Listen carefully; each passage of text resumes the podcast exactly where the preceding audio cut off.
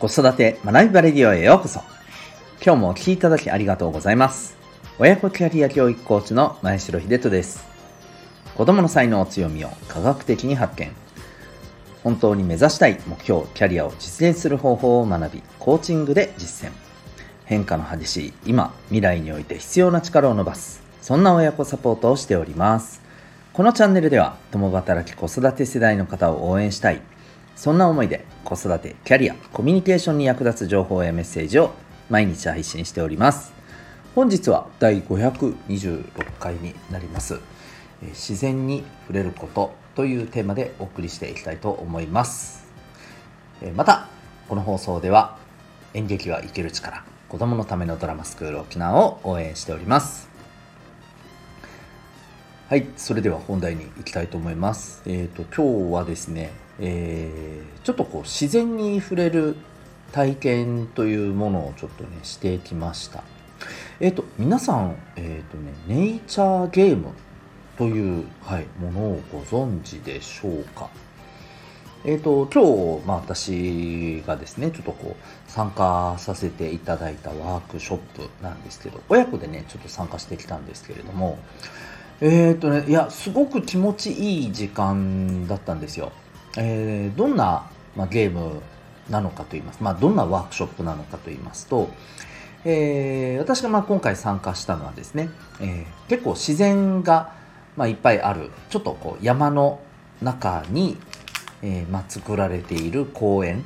を会場としてですね、まあ、その中を、え、散策しながらまあ楽しんでいくということなんですけれども、えー、例えばですね、えー、なんかこう木の実を探してみようとかですね、うん、であるいは、えー、チクチクする、まあ、自然物を探してみよう、ね、例えば、えー、まあそれこそねあのバラの花なんかは鳥があったりするわけじゃないですか。まあああいったような植物をじゃあ探してみようとかですね。キノコを探してみようとかですね、うん。まあ、こういうふうなことをしたりですね。あるいはですねこれもすごく面白いなと思ったんですけれども、えちょっとした何て言うかこのフレーム、うん、紙で作ったねフレームをちょっとこうみんな一人一つずつ持ってですね、えー、なんかこう周りを観察した時にあここの部分をなんかこのカメラに収めるというか、えー、ここの部分をちょっとこうクローズアップしてこれちょっとみんなにこここれ面白くない？みたいな感じでね、え、ちょっとみんなに紹介しようっていうことをお互いにねシェアしていったりとか、ま、こういうことをしていくんですけども。えっ、ー、とねすごい面白かったのはですね まあ親子であの参加してということでさっき言いましたけれども、えー、他のこの親子で参加された方もいらっしゃってですね。であの なんていうかですね面白いのは一度ねこうこういった何か、まあ、トゲトゲトゲしたものを見つけようとかね。あの、えー、この動物が、まあ、なんか例えばこう、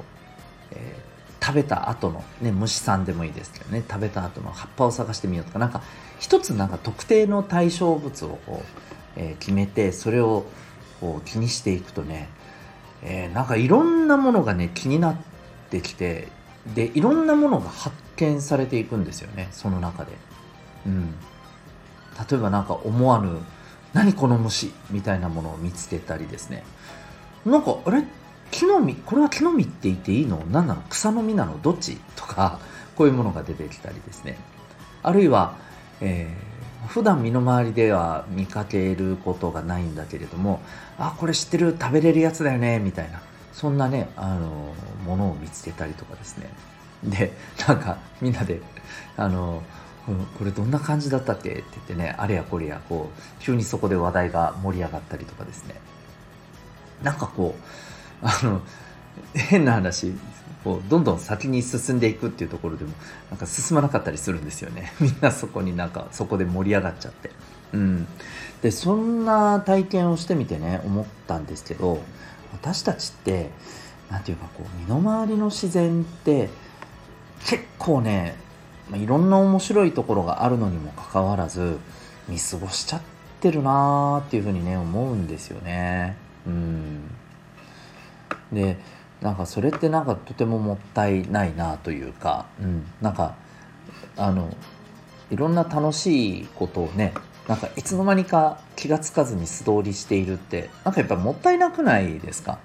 で、えー、これがねやっぱり子どもたちはさすがだなと思うんですけれどあの私たちがこのゲームに沿ってねこういったものを探してる中にもねもうもう何て言うかなゲームに全然関係ないようなでも面白そうなものをね次々発見していくんですよ。うん、なんかさっき見た花と色違いの花があるとかですね。なんかあのでかいあのでかいなんか実は何なのとかですね。あなんかクモの巣がもうここにもここにもここにもなんか10個ぐらい見つけたとかですね。どんどんなんかそういうのをね見つけては楽しんでってるんですよ。でこういうのってまあねもちろんこれって言ってしまったらえそれはねいろんなものを初めて見る子供だし、まあ、またあのいろんなものをねこう感動的に受け取るっていうね、まあ、脳の回路の状態である脳の発達の段階である子どもたちだからそれは盛り上がるわけであってとかね言ってしまうと身も蓋もないかもしれませんけどでもね僕はやっぱりなんかそんなことで片付けるのは違う気がするんですよ。だってさっきも言ったじゃないですか。大人も盛り上がっちゃったんですよ。これってね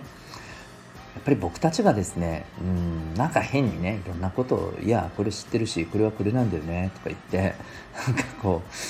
う、うん、新しい発見をに対するね蓋をね自分たちでしてしまってるようなねそんななんか物事の見方をしちゃってないかななんてね思ったりしたんですよ。うんまあ、ですのでね、えー、ちょっとこう皆さんも、まあ、別にこれは今日は僕はこの自然体験を通して、えー、こういうことをちょっとね考える時間があったんですけど何もこれね自然だけではないとは思うんですよ。本当にちょっとした身の回りのことで考えてみたらこれちょっと面白いよねとかねそんなことがいっぱいあるんじゃないかと思うんですよね。である意味そういうことを面白がれたり興味深いなって思ったりなんでだろうって疑問を持ったりこれがですねそれこそあのいろんなイノベーションとかですね。これビジネス的なところで言うとね、えー、そんなところにもつながっていくと思うんですよね。うん、ですので子供にせよ大人にせよですね。私たちって日々忙しい中でいろんなことをあれやこれややらないといけない。そっちにどうしたって、えー、時間とエネルギーと意識を取られてたりするわけですけれども一旦ちょっと立ち止まって全然関係ないものをですねえー、とにかくぼーっとでもいいのでね、えー、観察したり感じてみたり見てみたりっていうそういう時間ってやっぱりね僕はすごく重要だと思います。だからこそ気づけることっていうのがきっとあると思います。でその気づけることには、えー、すごく大事なことっていうのがあるような気がします。はい、えー、今日はですね、まあ、ちょっとそういう自然体験を通して私たちが素通りしてる大事なことを考える必要あるんじゃないかなと、まあ、そんなお話でございました。えー、最後にお知らせをさせてください。えー、お子さんの、え才能を伸ばす、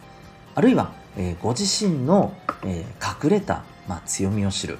えそんなことを、えしてですね、えまあ、それをご自身の、え自己理解とか、あるいはお子さんのですね、え強み才能を伸ばすための、え子育ての、まレシピ取扱説明書の発見とかこういったところにですねつなげてみるのはいかがでしょうか。